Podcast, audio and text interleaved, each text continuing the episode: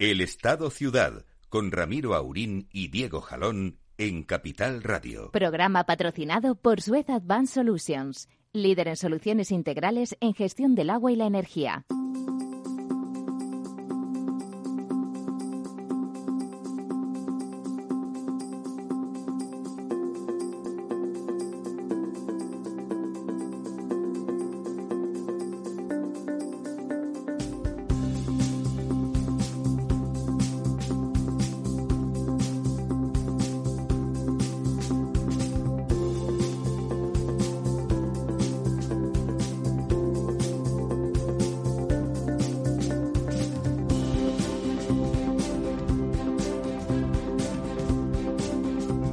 Buenos días, amigas y amigos. Aquí estamos disfrutando de este otoño hasta la fecha más o menos primaveral, aunque ya por las mañanitas aprieta.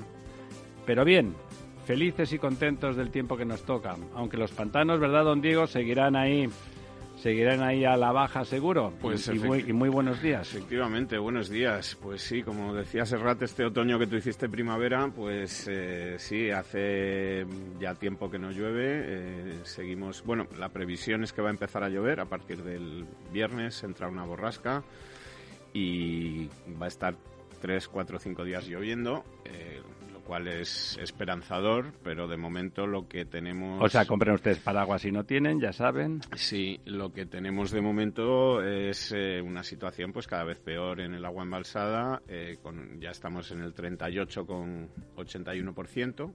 De todas las grandes cuencas de España, solamente la cuenca del Júcar está por encima del 50%, todas las demás están ¿Quién se le iba a decir? Deben de estar... a la cuenca del Júcar, efectivamente. Estamos, pues como te decía, peor que en 2019, que fue el último año muy malo. Eh, y, bueno, con cuencas como la del Guadalquivir, que está al 26% ahora mismo, que va a entrar en, protocolo de sequía eh, a partir del 2 de noviembre y bueno, mm, en principio el suministro de agua para agua potable, de agua de grifo está garantizado pero sí que se van a imponer pues eh, restricciones a la agricultura todos los demás usos del agua. Bueno y me imagino que incluso habrá ayuntamientos a los que no se les permita pues regar para limpiar las calles con agua eh, regar los parques públicos eh, todo ese tipo de cosas son son ayuntamientos que afectan a toda la cuenca del Guadalquivir y por tanto no solamente son andaluces sino también de Castilla-La Mancha y son 550 y pico ayuntamientos los que se van a ver afectados. Y, algunos millones de personas, ¿no? Algunos millones de personas, efectivamente. Entonces, bueno, pues eh, la situación, como te decía, pues eh, la del Guadalquivir quizás la peor, bueno, es, sin duda la peor. Eh, el Guadiana anda también por debajo del 30%, en el 29%, eh, pero es que el resto de cuencas, como te decía, pues la cuenca del Tajo está al 41%, el Ebro al 48%, el Duero al 40%, el Miñosil al 40%. Y de todas estas grandes cuencas, eh, solo el Júcar está en el 50,84%. Eh, que es la única que está por encima de, la media, vamos, del, del, del, del 50%, ¿no? Eh, la mejor cuenca de toda España es la Cataluña interna, que es, muy pequeña. Una cuenca pequeña de 677 hectómetros cúbicos que está al 67%, o sea que es que tampoco está... Y, bueno, pues eh, la situación es, eh, como te decía, complicada pero con, con, esa salvedad de que a partir del viernes pues viene una borrasca y, y, a lo mejor empieza a llover. Eh, ya no solamente esta borrasca, sino que empiecen a venir nuevas borrascas, que cambiemos un poco la tendencia. Pero de momento el otoño ha sido hasta ahora muy seco y, y no hemos hecho más que, más que perder agua, ¿no? Eh, vamos a ver si, si, la cosa va mejorando. Hasta el pantano de San Juan de nuestro amigo eh, Lorenzo. Que lo pues, tenemos aquí a la eh, derecha y que, ahora introduciremos. ha perdido dos hectómetros cúbicos esta semana, pero en fin, está en una situación estupenda con 91 hectómetros sí, fíjense ustedes, cuando don Diego nos da sus números, que no son los suyos, sino son los de los pantanos, pues bueno, me imagino que cualquier oyente que no sea profesional del asunto pues bueno, los números más allá de los porcentajes y saber que un porcentaje alto es bueno y un porcentaje bajo pues es malo, pues suenan igual, ¿no? Estaba diciendo, estaba diciendo que las cuencas interiores de Cataluña, que son las que están mejor, que son el 67%, sobre un total de 600 y pico hectómetros cúbicos. Eh, sí que habrán oído algunas veces aquí que bueno, los embalses medianos y grandes tienen más de eso, ¿no? el embalse de Mequinenza tiene 1.700 hectómetros, en los embalses, los grandes embalses extremeños, alguno llega incluso a los 3.000, o sea, que 600 es poquito en total. El 67% quiere decir dos terceras partes. Piensen ustedes que ese sistema de embalses pues sirve, entre otras cosas, pero sobre todo a la ciudad de Barcelona, que tiene una garantía de suministro, suponiendo que esos embalses estén llenos, de un año. ¿Eh? lo cual quiere decir que con dos terceras partes pues está en, ocho meses, ¿eh? en ocho o nueve meses de garantía de suministro eso ah, digamos que todavía no angustia porque la costumbre es que, pues siempre está por debajo del año, ¿no? Porque nunca están llenos los pantanos. Pero bueno, ¿eh? para que se hagan ustedes a la idea de que en Madrid, que la cuenca prácticamente también está sobre el 60%, ¿verdad, don Diego? Sí, el 63%, la provincia de Madrid en el 63%. Claro, eso quiere decir que con una garantía de suministro de tres años, quiere decir que tiene dos años garantizados de suministro la ciudad de Madrid o el entorno metropolitano de Madrid. Mientras que el entorno metropolitano de Barcelona, hoy por hoy, por una cuestión obvia de climatología y de entorno, digamos, ahí las cosas que se pueden hacer son relativamente pocas, eh, son, pues son ocho meses. Eh, ahí ya recordemos que en su momento se intentó hacer la obra que llevaba, que conectaba de alguna forma con, con, el trasvase del Ebro y que en caso de emergencia se, se, hacía una ley que, y una obra que se garantizaba que solo se utilizaría en caso de emergencia, pero como llovió, las fuerzas vivas, esas que están en contra de todo, pues eh, en aquel momento el, equivalente a Izquierda Unida eh, en, Cataluña que participaba en el gobierno se negó a que se siguiera adelante con la obra y una obra que estaba prácticamente ya a punto de caramelo estaban las zanjas abiertas y las tuberías puestas al lado para meterlas, se negó y, se, y no se hizo, no se pudo hacer esa obra, que era una obra estrictamente necesaria para, para el área metropolitana de Barcelona, donde viven tres millones de personas. ¿no? digo esas cosas absurdas que, se, que de golpe se, se plantean eh, ¿Por qué no? Porque entonces se apurará del Ebro. Pues mire usted, el Ebro es un gran río, no, hay que secarlo, por supuesto, hay que, hay que mantener los caudales ambientales y todas esas cosas, pero hombre, que tres millones de personas tengan garantizada el suministro de agua con una solvencia mayor de la que tienen ahora, que es una solvencia precaria. Lo que pasa es que se gestiona con enorme eficiencia eso y con enorme rigor y con, un conocimiento muy estricto de las condiciones y se va salvando y se, va salvando el palo, ¿no? Fíjese, don Ramiro, que habla usted de, de 400 hectómetros cúbicos, que es lo que ahora tiene almacenado la cuenca de Cataluña interna, que es el 67%. El caudal medio del río Ebro es de 426 eh, metros, cúbicos, por segundo. Por segundo, Es decir, que, es. Eh, o sea, sí, con eso lo acaba de decir, como decía Schuster, está todo dicho, ¿no? Está todo dicho, ¿no? está todo eh, dicho. Lo que hace falta quitarle al Ebro para garantizar bueno, eso que, que insisto, solo era decir, está conectado, si realmente esos, esos 600 hectómetros pues se vienen abajo porque hay una sequía prolongada, realmente la garantía es pequeña y tal, abren el grifo de tal y llega ese agua desde el Ebro que era tal, que, que no se, se, sacaba más, porque el, trasvase ya estaba hecho, era la continuación del trasvase de Tarragona, que ya existe, que tiene un caudal máximo ya definido, que no se puede sacar más, porque por las tuberías cabe el agua que cabe. Lo único que se hacía era conectar el extremo, digamos, de esa tubería, desde, creo que era desde Abrera, en el norte de la provincia de Barcelona, y se bajaba hacia hasta Barcelona por eh, a través del Garraf y, por allí. Y bueno, y simplemente ya estaba hecho y ya estaba. Bueno, le, le, iba a pasar la palabra ahora a don Lorenzo. Muy buenos días, don Lorenzo. Muy buenos días. Le iba a decir, hoy, hoy le estaba esperando porque hoy tiene premio premio especial don Lorenzo porque hizo un estupendo artículo en Expansión comentando el proyecto de ley de vivienda y puso en solfa algunas cosas de esas que son absurdas y aunque son absurdas ya lo extraño es que lleguen a un proyecto de ley, ¿no? Pero pero llegaron, llegaron, ¿no? Y finalmente parece que casi, casi todos los considerandos que hizo lo ha tenido en cuenta. Pero creo que quería intervenir. Sí, no, yo quería intervenir con lo que decía por meter un matiz económico que es importante.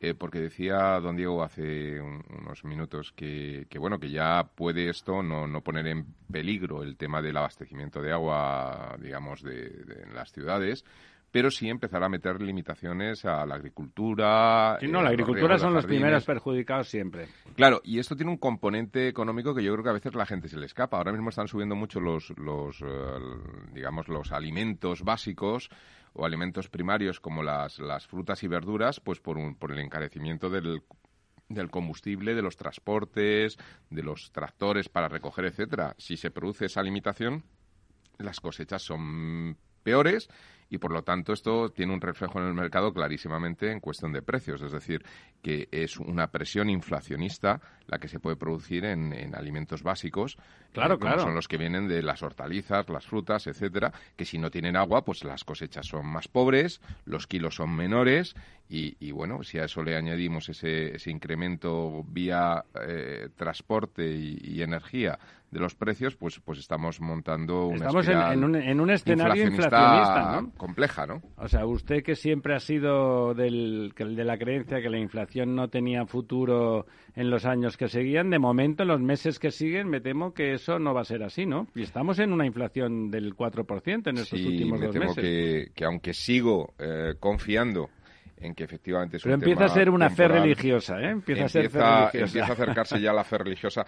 No, bueno, a ver, hay muchos elementos que sí que hacen pensar que eh, esto se tiene que estabilizar y que a partir quizá eh, de pasado el invierno hacia la primavera los precios volverán a sus cauces, igual que todos los problemas que ha habido logísticos que han llevado a una parálisis de, los suministros, etcétera, y que es otro de los elementos que está provocando inflación. Es que ahora mismo una persona va a un concesionario de coches a comprarse un coche y le dicen que se lo entregan dentro de un año.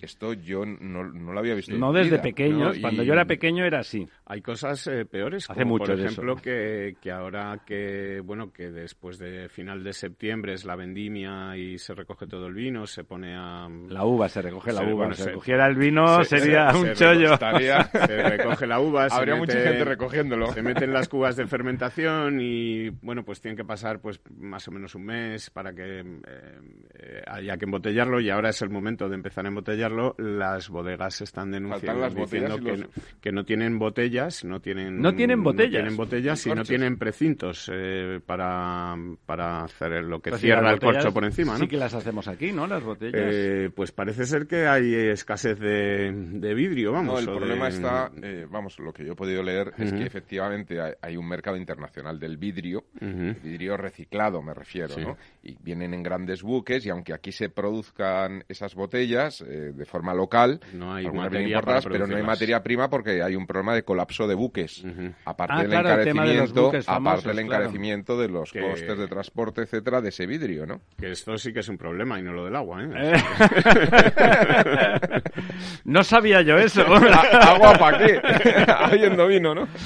Por rematar la, la noticia del agua antes de, que, de, darle la palabra a don Lorenzo para que matice todo el tema ese de cómo parece que va cambiando la ley de el proyecto de ley vivienda, la señora Colau y sus aláteres en el área metropolitana de Barcelona han aumentado una media, quiere decir que en algunos casos bastante más y en algunos menos, el 3% la tasa de recogida de residuos, etcétera, las de las basuras, ya saben, que Dice, ¿por qué me lo comenta usted con el agua? Pues porque van en el recibo del agua. O sea, en el recibo del agua, como ya saben ustedes, se pagan un montón de cosas, no solamente impuestos, sino que todo, dice, bueno, los impuestos del agua, ¿no? Los del agua, los de las basuras, un montón de cosas. Eh, bueno, pues ese recibo del agua que, que ella quiere aprovechar, no se sabe para qué, apoderándose de la gestión, también sin apoderarse ya le van metiendo eh, sus morcillas eh, y sus bocadillos de forma indiscriminada. por cierto, que cuando las compañías, las compañías que se hacen cargo del recibo de familias vulnerables, como es lógico, como todos apoyamos, vamos a decir, para que esté claro, si no lo estaba ya, eh, cuando se hacen cargo de ese recibo, las administraciones pertinentes nunca renuncian al, resto de, conceptos, a sus tasas, a, la basura, etcétera. Pues, perdone ustedes, ustedes deben de saber cuando alguien es vulnerable que es una forma muy moderna y estupenda de decir que es pobre, que realmente no tiene dinero para hacer frente a las necesidades mm, básicas, primarias, que van desde la comida al techo, la electricidad, los alimentos, todo eso, pues es pobre para todo. ¿eh? Eh, no les parece pertinente el mecanismo por el cual las compañías eh, de, de, suministro de agua aceptan que una familia es vulnerable están bastante estandarizados muchas veces a través de servicios sociales municipales, eh, si no están bien los servicios municipales, pues a través de Cruz Roja y de Cáritas, que, que tienen bien definidos por territorios las familias que están empobrecidas y que no pueden hacer frente a sus necesidades básicas, pero ellos no renuncian en tal. Entonces, ¿cómo se hace eso? Pues resulta que las compañías de suministro de agua tienen que pagar tienen que pagar el, esos, esas tasas también ellos suministro de agua pagan las tasas de basura o los impuestos, etcétera, en un en una especie de absurdo alucinógeno. es un poco, bueno, pues como esto del precio de la luz en el que se van metiendo cosas, ¿no? pues que el ayuntamiento en vez de cobrar la tasa de basuras por un lado y la tasa de lo que tenga que cobrar por otro. Y si usted es una familia realmente pobre, pues no se la cobra y ya pagamos los demás lo que haya que pagar. Pero eh, esto de ir metiendo en la factura del agua, eh, pues la tasa del tratamiento de residuos o tasas de, en fin, para luego echar la culpa a las compañías privadas del de que suben el agua. Del, precio del agua, eh, pues eh, bueno, mm, eh, yo creo que por mucho que lo haga Dacolau no cuela, ¿no? Porque la gente ya lo sabe, pero en fin. otra vez, otra vez, cada vez, cada vez Schuster aparece como un personaje más brillante. Otra vez, eh, ya está todo dicho, ya está todo dicho, ¿no? Eh, sí, no sé, tendremos oportunidad luego seguramente de hablar del tema de la plusvalía municipal. Por supuesto, por supuesto. Porque también es otra de esas cosas que, hacen los ayuntamientos pues para para, para no cobrar sí hacían hasta ayer, hasta, ayer, para no cobrar eh, digamos lo que tengan que cobrar por por una vía directa y dando la cara no diciendo vamos a ver eh, hay que eh, le voy a pasar una tasa de tanto por el mantenimiento de lo que valgan las cosas parques exactamente y una tasa de tanto por por la recogida de residuos y una tasa de tanto por la limpieza de parques y jardines pero en vez de eso, pues lo cuelan en una especie de impuesto eh, extraño y, en fin, que parece un atraco a mano armada. Si no le importa, eso le damos le vamos a dar tres vueltas después y le doy la palabra a don Lorenzo para que remate el tema del proyecto de ley, que es lo que está cambiando. y que eh, bueno, de todas formas sí quería comentar algo como, como una propuesta no, lo que está comentando, pero caso. no, pero no, no, a ver, esto esto viene un poco porque en, la señora Colau, ahora que hablabais de, de la señora Colau de Barcelona, pues había sacado una norma que lo que hace esta ley, eh, cuando entre en vigor, si es que entra en vigor alguna vez, y si no, en cualquier caso, dentro de dos años, es invalidar, eh, digamos, eh, la norma local que había sacado la señora Colau, porque la señora Colau lo que decía es que en todos aquellos desarrollos en un suelo urbano consolidado, digamos la, Barcelona clásica, el ensanche, donde realmente pues no es como los nuevos eh, desarrollos donde hay reserva de suelo y tal, pues que los desarrollos inmobiliarios que no desarrollos urbanísticos, esto es un matiz importante porque eran edificios, un edificio. cada promoción. Cada promoción, incluso llegaba la ley de Barcelona a decir cada rehabilitación de más de 600 metros cuadrados. Es decir, en cuanto tuviera la rehabilitación de un edificio más de 600 metros cuadrados. Eso no es nada. Eso prácticamente no es nada, pues un 30% se reservaba a vivienda social. O sea, si, tú arreglabas seis pisos, de ruta había que poner dos, había que convertirlos claro, en. Esto, esto.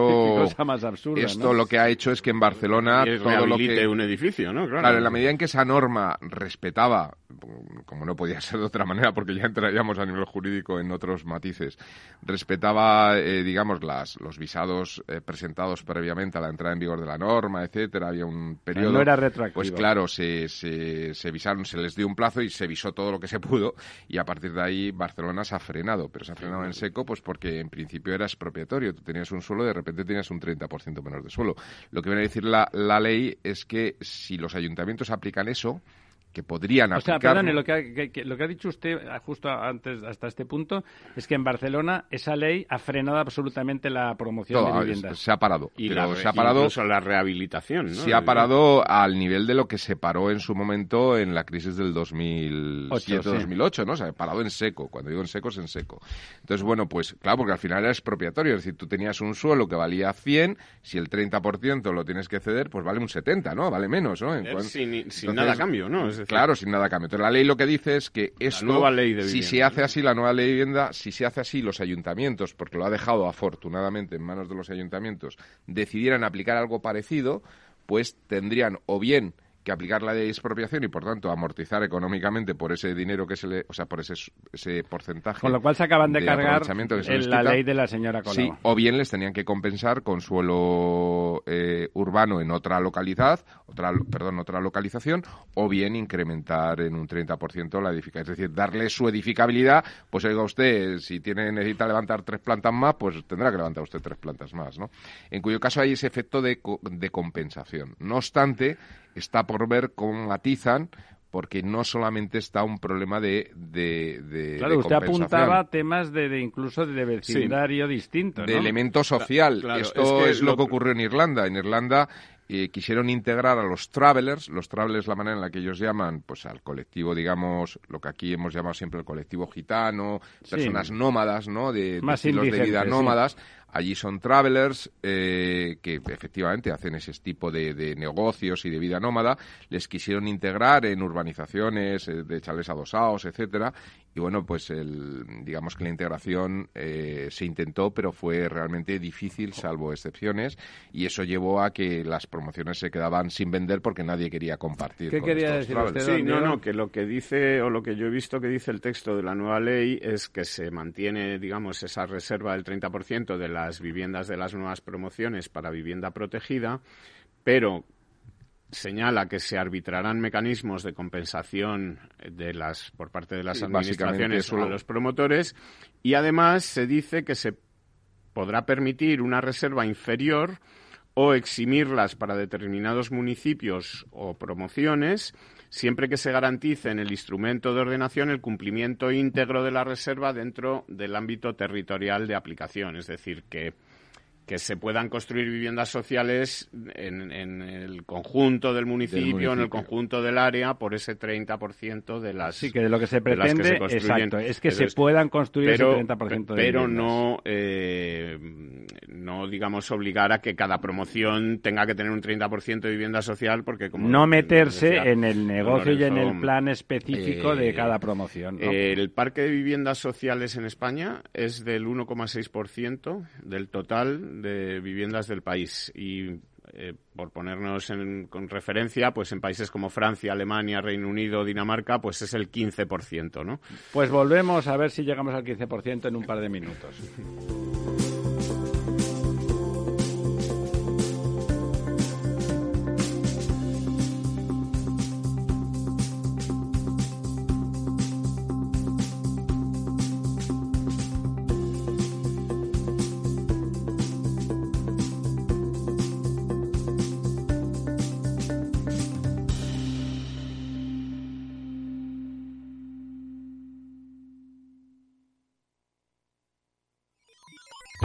Los robots escuchamos Capital Radio.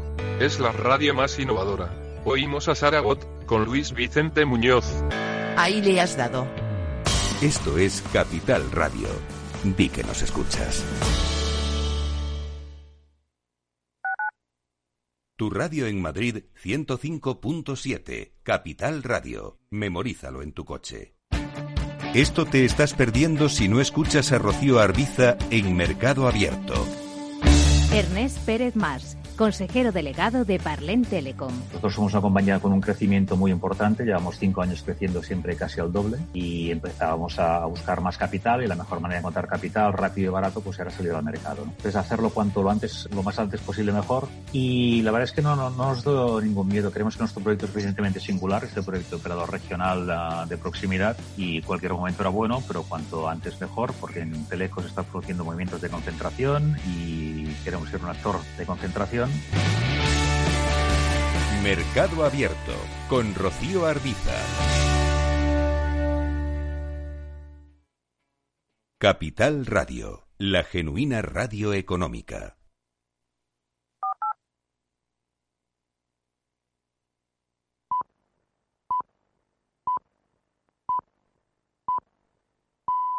El Estado Ciudad, Capital Radio.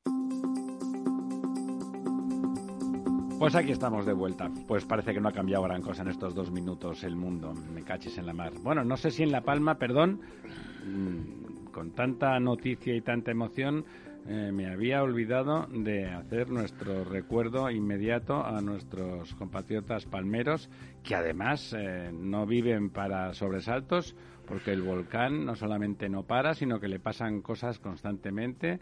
Se ha hundido, ha colapsado el cono, ha salido otra boca, no ha parado de, de verter y de vomitar lava permanentemente durante todos estos días desde la semana pasada, sin, sin tregua en ningún caso. Y están aumentando los movimientos sísmicos, Y que es lo que más preocupa a los expertos. Son más altos, o sea, lo cual parece que siguen pasando cosas por ahí debajo, ¿no? Sí, y la deformación del terreno, que parece indicar que hay mucha lava todavía por salir, es decir, que, Que hay presión esto desde no, abajo, ¿no? Que hay mucha no va a ser, se ha registrado ya un terremoto de 4,8, que ya es un terremoto, Anoche, eh, digamos... De hecho, se ha sentido en otras islas. Importante, ¿no? Sí, por eso. Eh, bueno, eh, hay un, un cálculo de 908 hectáreas arrasadas y 2.162 edificaciones completamente destruidas y otras ciento y pico, 130 Inútiles en la práctica, ¿no? afectadas.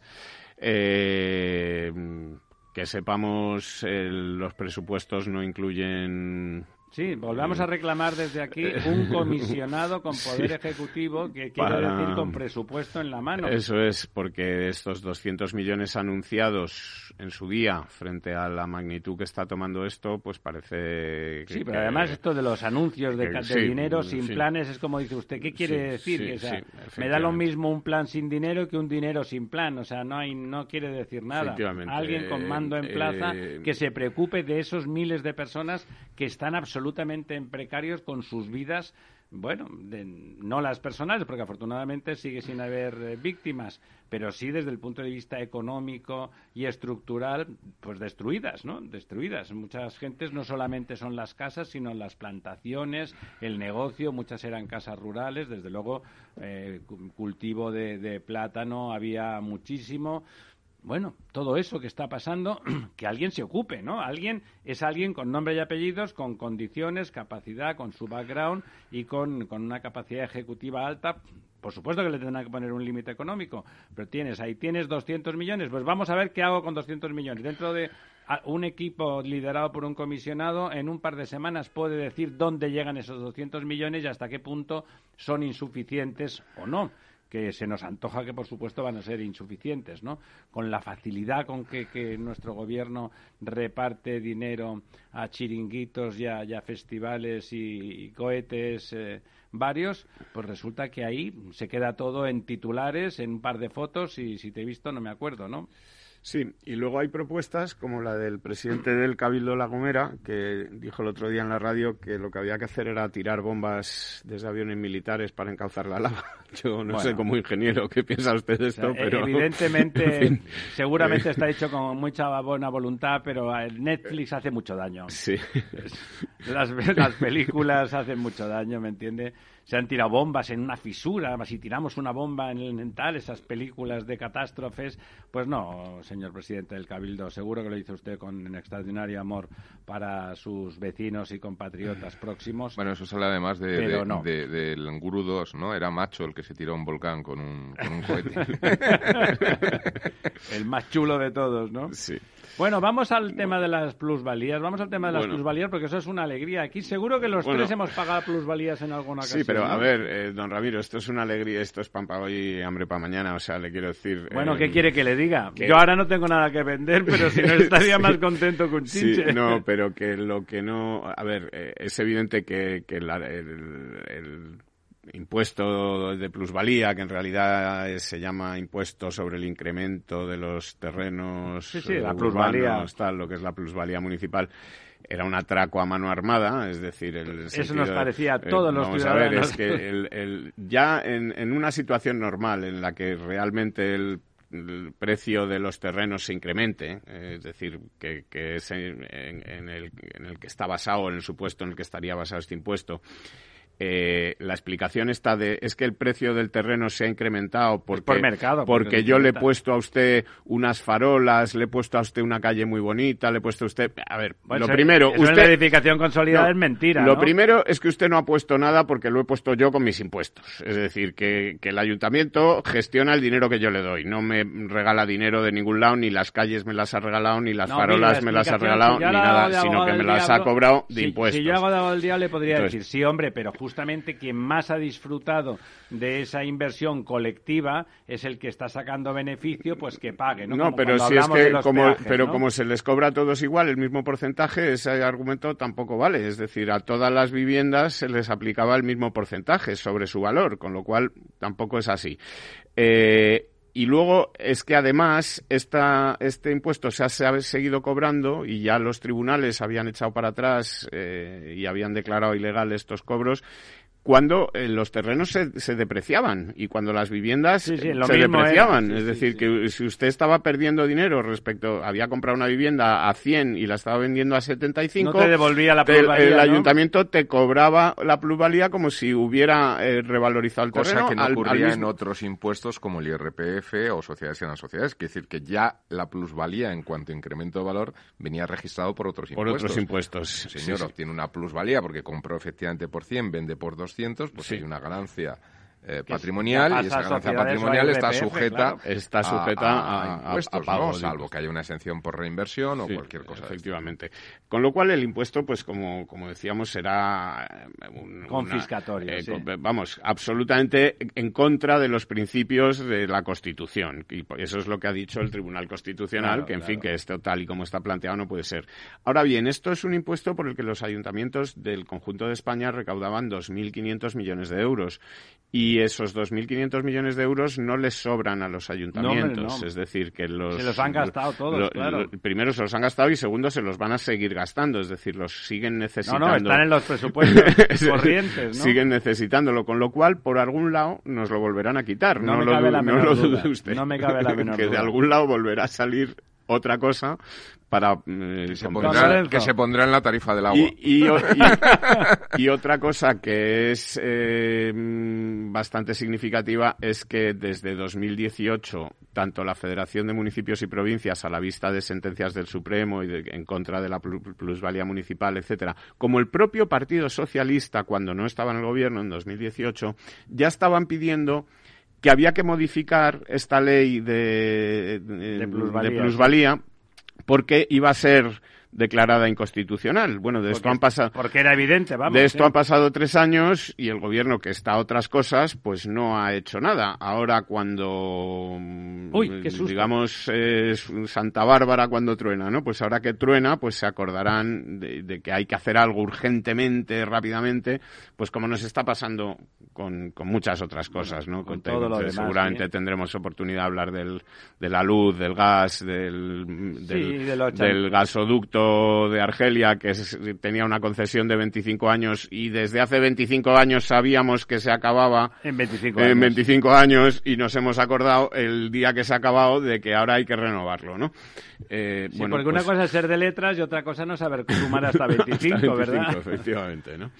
Coménteme usted de la plusvalía. No, hombre, don, yo don, eso don, obviamente... Usted ha pagado también plusvalías, ¿verdad? Yo también he pagado plusvalías y es un impuesto que efectivamente pues estaba condenado a, al, al, fracaso, quiero decir, porque era tan, tan, obvio el carácter confiscatorio de un se impuesto ha, que no estaba Se ha apresurado el Constitucional a decir que no, no es, todo que lo que, es retroactivo, ¿no? Claro, el problema es todo lo que ha tardado, ¿no? Y, y efectivamente, ¿no? La cantidad de plusvalías cobradas y... Los que hayan pagado hace poco estarán... Claro, es lo que va a decir. Yo he pagado alguna, pero hace algún año, que decir, duele menos que si lo hubiera claro, pagado el mes pasado. Sí. Eso es obvio, ¿no? Pero bueno, es, era, era algo canta. Efectivamente, hay un problema ahora de financiación de los ayuntamientos y habría que ver.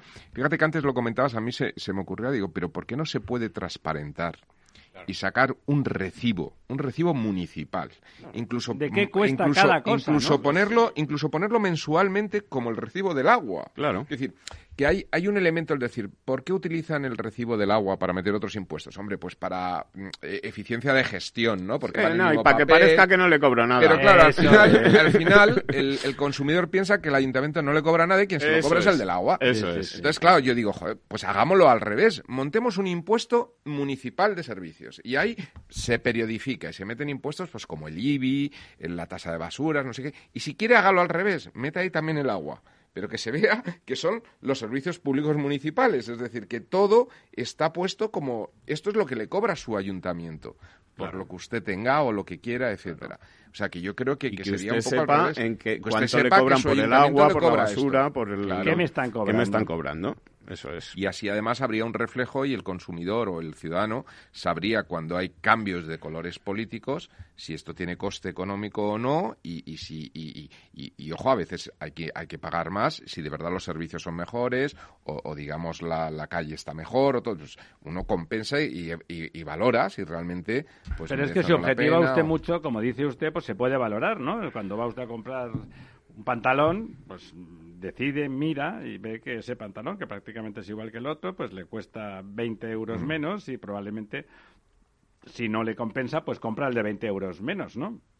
Y todo el discurso de no sé, pero este es que este pantalón es más solidario y este pantalón le va a permitir ir al cielo y si no es usted mala persona, si no compra este pantalón, pues a lo mejor no, No, por eso- ni por eso digo. caso, ¿no? Por eso digo que, que si tuviéramos ese, esa, ese recibo municipal, digamos mensual, pues uno podría A mí, evaluar. ¿no? Llámeme, llámeme ingeniero, pero estoy pensando de lo primero, pues lo como dice don Diego, en el medio plazo es evidente que ese impuesto se, se convertirá en otro, ¿no? En otro que tendrá nombre y apellidos y será razonable probablemente y se entenderá. Pero de momento, en los presupuestos vigentes, todas las plusvalías que se iban a generar de aquí a su Habrá, extinción habrá que financiarlo. no, hay- habrá- no van a ocurrir. Irá a deuda, habrá que ver si sigue la moratoria por el tema del COVID de la deuda, pues tendrá que ir a deuda, no, no tiene más remedio. Y luego, bueno, pues endeudará a los, a los entes locales, Sí, ¿no? la- a los ayuntamientos. que luego otra cosa, la verdad es que políticamente yo creo que nuestros partidos son todos torpes, porque estaría muy bien coger y ver exactamente quién se ha beneficiado de esa deuda, hasta qué punto es proporcional a, a lo que son, a sus habitantes, a sus necesidades, y que ya hay algunos que les ha tocado la lotería, ¿no? Extrañamente, y parece que a algunos les ha tocado la lotería, y ver cuál es el sesgo que tiene esa lotería, ¿no? Si resulta que les toca siempre a los Bueno, esto, esto lo que yo tengo claro es que esta- esto se compensará con otro, con otro tipo de impuesto o de tasa o ya veríamos qué. Y yo creo, fíjate, que va a tener talante o, o va a tener un carácter ecológico. Es decir, yo creo que se va a empezar a inventar algún tipo ¿No le de- parece que irá contra el de IBI? No, yo creo que Bueno, van en a el sacar IBI algo de contaminación de viviendas o En alguna el IBI los historia. ayuntamientos tienen flexibilidad para cobrar un poco más. Pues por Es eso, de decir, que- entrada, que, de entrada a lo mejor es una de las medidas que... Yo recuerdo siempre los gobiernos de Álvaro del Manzano en Madrid que bonificaban el IBI hasta el 50%, estuvieron muchísimos años bonificados, ¿no? Otra solución, ¿cómo sería? Imagínense que pueden los ayuntamientos, igual que decían las autonomías, este servicio lo estoy prestando yo, en la medida en que alguien compre que, que esa plusvalía atendía al mantenimiento correcto de los entornos para que el valor de las viviendas se mantuvieran o incluso crecieran, podrían pedir una participación en IRPFs o en, o en o en esas plusvalías que sí se pagan en los impuestos de sociedades y de Los y incrementos de valor patrimonial. Eso es, los incrementos de valor patrimonial que en la medida en que fueran de bienes Bueno, urbanos. eso cobrar- sería una manera encubierta de, técnica, ¿no? de financiar esa partida perdida y que, bueno, pues el ciudadano, Bueno, en- de todas formas, parece más lógico. Eso sí es una plusvalía, entre otras cosas porque cuando se produce una minusvalía no pagas. Claro. Es que antes se llegaba a pagar las plusvalías municipales, como decía don Diego, incluso cuando vendías la casa por debajo del valor. Oiga usted, si lo que me tiene usted que pagar a mí por la minusvalía, o sea, qué mal me ha tenido usted la calle que lo he vendido más barato. Bueno, de hecho, saben ustedes que Hacienda, a veces, en, en- en épocas duras en que la gente vendía las cosas por debajo del valor a las que las compró, Hacienda decía que no, que no se lo creía, que tenían, que tenías que pagar impuestos como si hubieses en los impuestos de transmisión y cosas por el estilo, como si hubieses ganado. Oiga, que no he ganado, que el mercado Bueno, está eso- como está. eso era recurrible. Eso no será verdad, Eso ¿no? era recurrible. Eso ahí lo tenía perdido la Hacienda. O sea que el que no, el que no recurría si hay una realidad y es que oigo, yo esto lo he vendido porque el mercado ha caído y se ha vendido por debajo por el motivo que Perdone, sea. y si yo soy tonto y lo vendo más barato, eso no sirve. Tengo que ser listo. No, hombre, Pues no, perdona, eh, entonces el gobierno no sirve, porque si, si tienen que ser listos, ¿pues qué hacen ahí? Hombre, eso lo que pasa es que mm, llevaba un poco a la sospecha de que hubiera economía sumergida detrás. ya, pues una que lo de demuestren, cobro, ¿no? por- pero claro, la Claro. carga de la prueba, la importancia es la carga de la prueba. Que lo demuestren, ¿no?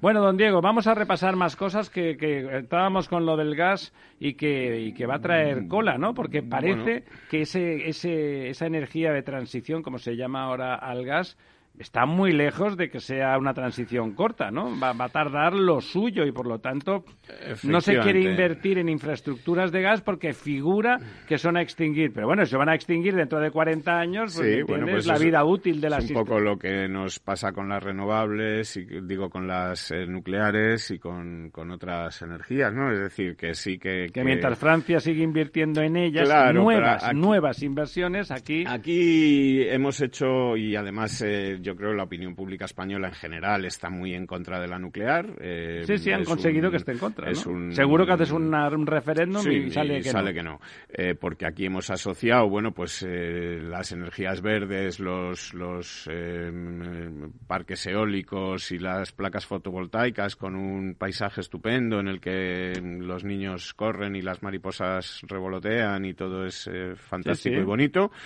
Pero a lo mejor hay que explicarle a la gente que si usted se tiene que tomar una pastilla porque tiene un cáncer y tiene que tomar una quimioterapia, pues la tiene que tomar, aunque tenga algún... aunque sea duro. Eh, sí, efectivamente, y tenga alguna contraindicación y alguna cosa con la que luego habrá que ver cómo se lidia, pero desde luego parece evidente que hasta que no tengamos una solución para almacenar la energía de esas renovables, que es una cosa que de momento no está previsto que llegue en los próximos 5, 6 o 10 años para almacenar de forma sistemática digamos, masiva esta energía, pues tendremos que mm, hombre no me, no, me no me cobre usted el IVA también de, no, de ese proceso. tendremos que cobrar, eh, tendremos que, que contar con una energía em, básica o con una energía de base que permita pues garantizar el suministro mientras llega esta, este desarrollo tecnológico que, milagroso que sí. puede llegar o no, pero bueno, que no podemos fiar en que Sí, va además, a llegar. además tecnológicamente es que seguimos hablando como si estuviéramos hace 40 años. O sea,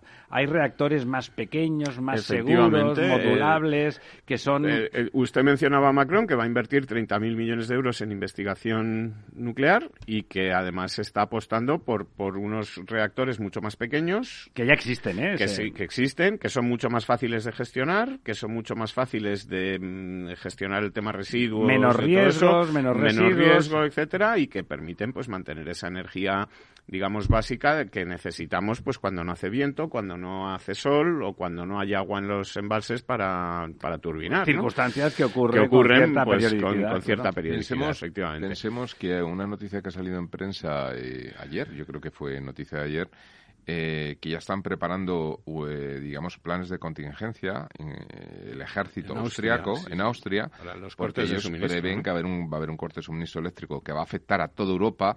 Es verdad que España está menos interconectada y por lo tanto ahí nos salvaríamos un poco. Es decir, la desgracia que tenemos eh, nos puede Sí, salvar en llegado Nuestra la autarquía energética nos podría en llegar este a caso, beneficiar en una mm, situación límite como esa, pero ellos ya están planteando eh, planes de contingencia precisamente porque piensan que va a haber un gran apagón en, en Bueno, es que Europa el- o hay un riesgo real de apagón precisamente por, por- porque no hay no, no hay capacidad El, de base. el ¿no? tema es el suministro de gas y fíjate que hace unas semanas eh, Pedro Sánchez y el flamante ministro de, mm, de Asuntos Exteriores. Asuntos Exteriores, eh, Álvarez, Álvarez nos dijeron que habían estado por ahí por Argelia ¿será y que, tabernario Álvarez? y que estaba el suministro estaba garantizado el suministro de gas, ¿no? Y ahora resulta pues que no debe Que no. estar tan garantizado cuando la vicepresidenta de Transición Ecológica pues se va hoy de forma urgente a Argel para abordar el suministro Don Diego, si de el, gas.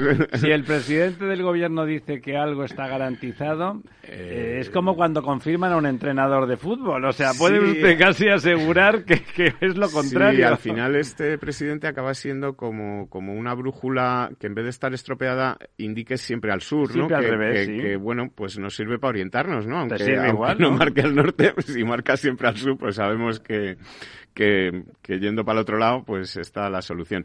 Oye, y más, más cosas. Eh, vamos a ver.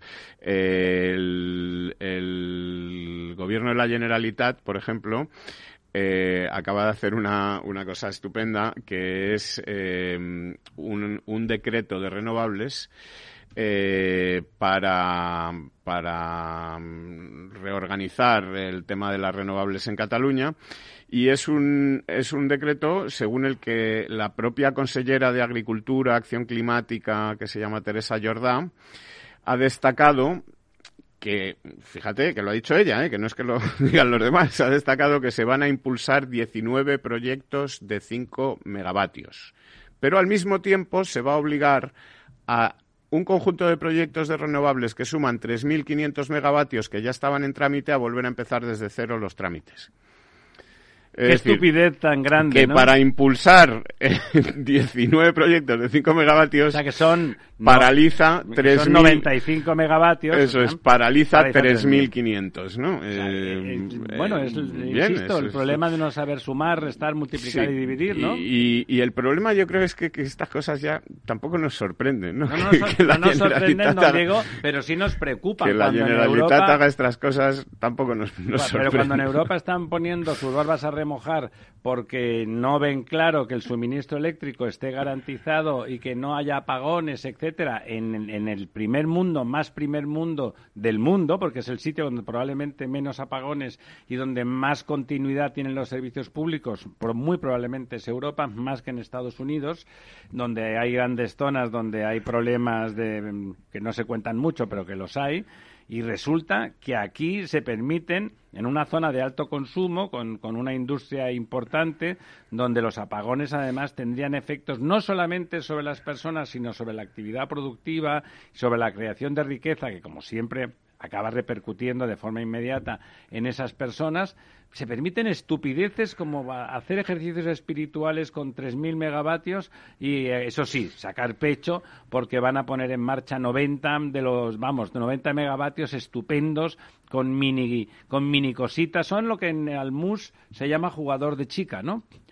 Ganan la Perdedor- chica, pero pierden de pares, mus. juegos y Gana- Y el grande. jugador de chica, perdedor de mus, ¿no? Perdedor de mus, efectivamente, ¿no? Efectivamente, sí. La verdad es que es un, es un tema que, que estamos sufriendo, que vamos a sufrir y que a lo mejor pues tiene que acabar ocurriendo lo que dicen, de, que comentábamos antes de Austria, para que empecemos a tomar medidas. El problema es que pueden llegar demasiado tarde, ¿no?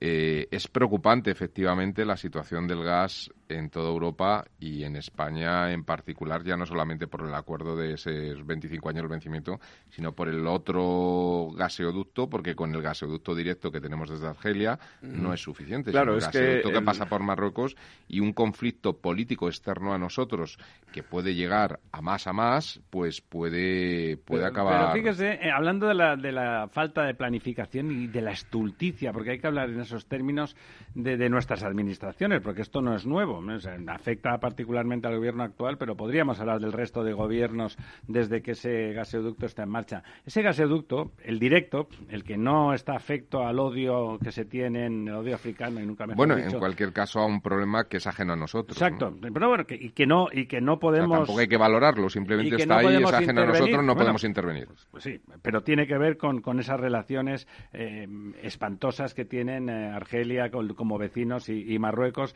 que nosotros nos dan patadas, se dan patadas ellos en nuestro culo, ¿no? Eso Eh, es. con perdón. Pero el otro, el que es directo, no está en su máxima expresión porque necesita de unas de unas instalaciones más sofisticadas en el lado argelino, ¿no? Pero en cualquier caso. Y no nos hemos preocupado de que eso ocurra. Pero aunque estuviera en su máxima expresión, por caudal, tampoco cubría las bueno, pero como, estamos en lo que estamos, No, al menos que se aproveche a tope, ¿no? planificación, Y por no cambiar de color político, el, ese gaseoducto famoso directo a Argelia se hizo en época de, Felipe González. Es decir, no, pues digo, pero han pasado más gobiernos por en medio. Sí, sí, ¿no? pero quiero decir que se planificó en aquel entonces precisamente pues por eh, porque estratégicamente convenía que aparte algo directo, pues que hubiera uno directo. Pero probablemente aquella planificación estaba dimensionada a una época de hace 25 años, incluso antes, porque cuando se planifica antes, aunque entra en 25 Déjame que falta poquito que quiero... no, termina simplemente. Por lo tanto, el problema es que no se ha tenido en cuenta, y ahí sí que afecta a otros el crecimiento, claro. el crecimiento del país, las necesidades de haber tenido un segundo gasoducto. bueno, es evidente.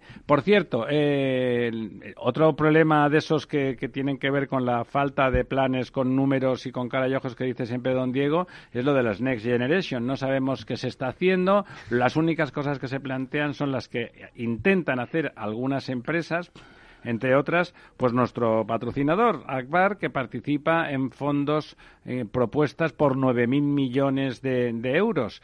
Eh, recordemos, sí, participan en, la propuesta.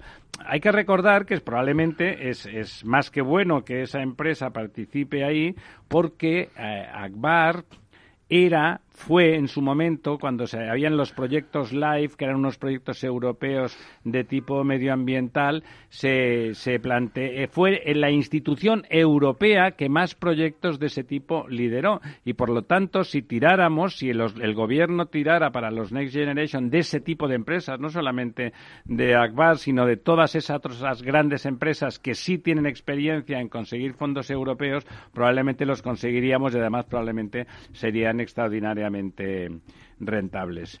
Bueno, el propio Banco de España, el propio Banco de España que ya ha dicho que va a hacer una revisión tal, ha, indicado que le preocupa mucho la, que no se están ejecutando los fondos europeos. Las estimaciones son eh, que de los 19.000 millones de euros previstos para, para este año, incluidos en los presupuestos, eh, se han ejecutado 4.500. Es decir... Y quedan dos meses. ¿eh? 20%, Ustedes mismos, ustedes mismos. O sea, no vamos bien para variar. Amigas, amigos, hasta el próximo miércoles. Aquí estaremos insistiendo.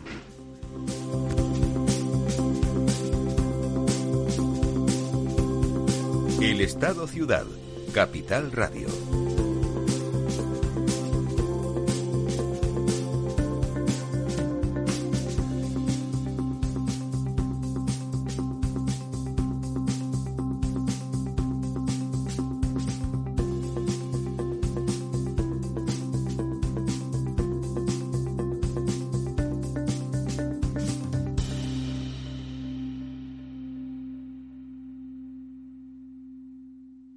Programa patrocinado por Suez Advanced Solutions, líder en soluciones integrales en gestión del agua y la energía. En abril, Aguas Novi. El cambio climático lo ha cambiado todo y los riesgos son más imprevistos, como las sequías o el pedrisco. Por eso necesitas un seguro que garantice tu tranquilidad. Y ahora es el momento de contratar tu seguro de herbáceos. Contrátalo ya y llévate una bonificación del 5%.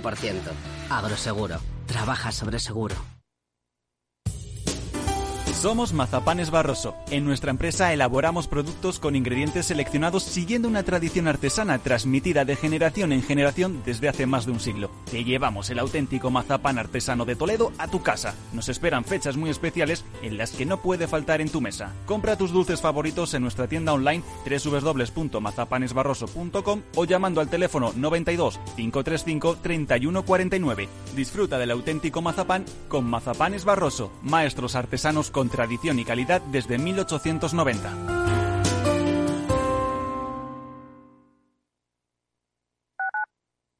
Escuchas Capital Radio, Madrid 105.7, la radio de los líderes. Si te gusta la cocina gallega de siempre, en el Mesón Gallego 1 y el Mesón Gallego 2 encontrarás los mejores pescados y mariscos de las costas junto a recetas de la Galicia interior, además de las carnes de Sanabria y los mejores embutidos de Zamora y nuestra terraza. Te esperamos en la calle Muller 35, teléfono 91 579 3623 y en la Plaza de la Remonta 13, teléfono 91 579 0769. Una recomendación del programa gastronómico Mesa y Descanso.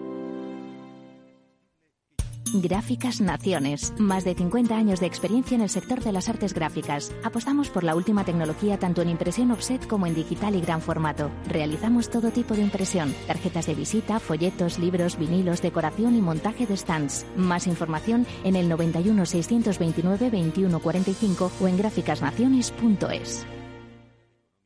Disfruta de la mejor cocina gallega en Montes de Galicia. Todo un clásico moderno en el barrio de Salamanca. Disfruta de la variada dieta atlántica, de las mejores carnes y pescados tratados con respeto y transparencia y regados con una de las mejores bodegas de la zona. En grupo, en familia o en pareja, Montes de Galicia te ofrece el espacio perfecto en cada ocasión. Inversión inmobiliaria acompaña al mercado inmobiliario en este nuevo ciclo. Todos los jueves de 10.30 a 13 horas, el inversor encontrará las claves para realizar su mejor inversión. La mañana de los jueves en Capital Radio tomamos el pulso al sector inmobiliario. Noticias, análisis de mercado y debates donde los protagonistas del sector podrán contar en primera persona los retos a los que se enfrenta el ladrillo. Inversión inmobiliaria pone la voz al sector inmobiliario. Aquí, en Capital Radio.